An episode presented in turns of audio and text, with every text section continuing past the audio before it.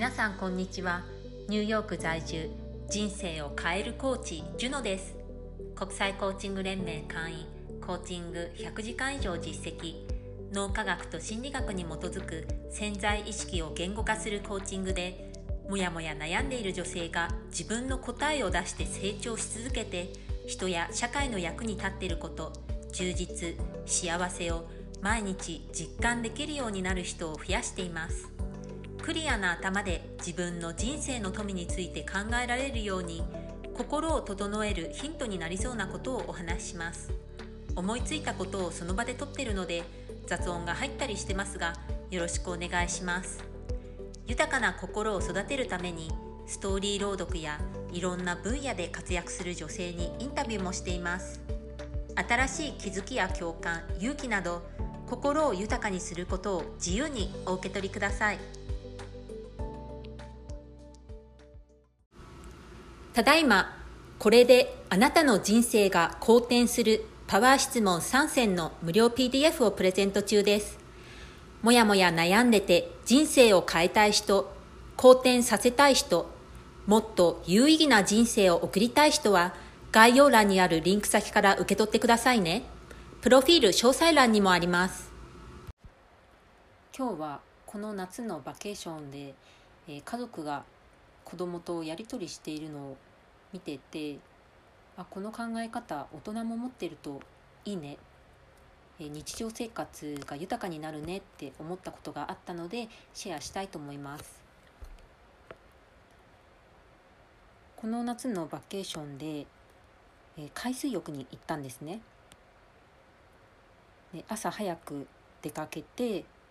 で海水浴をする予定だったんです。でも台風が近づいていて海がちょっと荒れていて海水浴ができなくなってしまったんです。で子供たちはこうつまんないって言ってたんですね。でホテルにチェックインしてで海水浴ちょっとできないねっていうお話をしたら子供たちはいや面白くないつまんないっていうふうにずっと言ってたんです。で、まあ、その親である私の兄弟が面白いことっていうのは自分で探すんだよっていうふうに言い聞かせてた言い聞かせてたんですね。でそれを聞いてあ本当にそうだなっていうふうに私は思ったんです特にこう子供がいると夏休みとかいろいろと、えー、連れて行ったりすると思うんですねでなんとかこう子供を楽しませようというふうに親はいろいろと工夫してると思うんですけれどもそうすると子供はいつもこう何か面白いことを与えられることに慣れてしまいますよね。で例えばこの前、えー、この夏で私が提案して動物園にも行ったんですでそれもやっぱり子どもたちを楽しませようと思って、えー、そういうところに連れてったんですけれどもそうすると何かも面白いことっていうのが与えられることに慣れてしまうっていうふうに、えー、ちょっと振り返ってて思ったんですね。なのでこの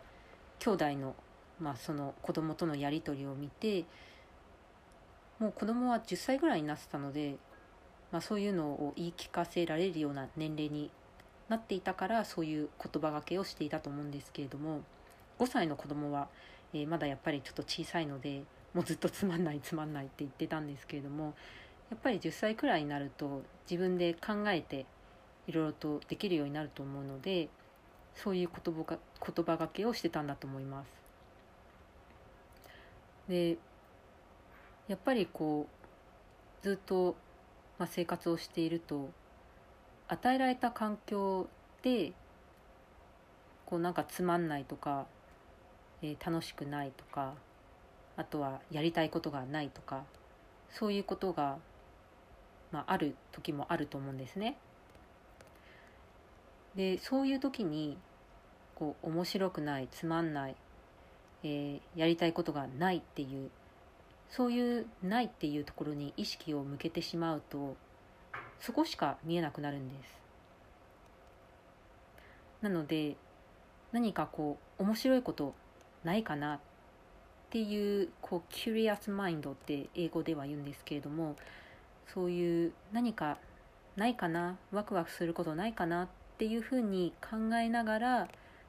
見ていくとそういうのが目につくようになるんですね。何かないかなって探すと何か出てくるんです。もう面白くないつまんないっていうふうに決めつけているともちろん何も見えないんですね。むしろそのないっていうところを確認することしか見えなくなるんです。なので今こう日常生活がつまんないっていうふうに感じてらっしゃる方は何か面白いことないのかなっっていう curious mind でこう探しに行くと何か見つけやすくなるんじゃないかなというふうに思います。でそういうことをやっていくことによってどんな環境でも何かしら興味があることを見つけて豊かな時間を送れるようになるんじゃないかなというふうに思いました面白いことがあってもなくても私たちの時間は過ぎていくんですね。人生っていうのは進んでいきます。同じように時間を過ごすのであれば何か面白いことはないかなっていう curious mind で進んだ方が楽しいというふうに私は思います。ない面白くないつまんないっていうふうに決めつけてその時間を過ごすよりかは何かしらないかなっていうふうに思いながら時間を過ごした方が圧倒的に豊かな時間を過ごせてると私は思います。もしこの話が何かいいなっていうふうに感じた方は是非この curious mind っていうのを実践してみてください。そうすると日常生活がちょっといい方向に変わるかもしれません。ではまた何か思いついたらお話しします。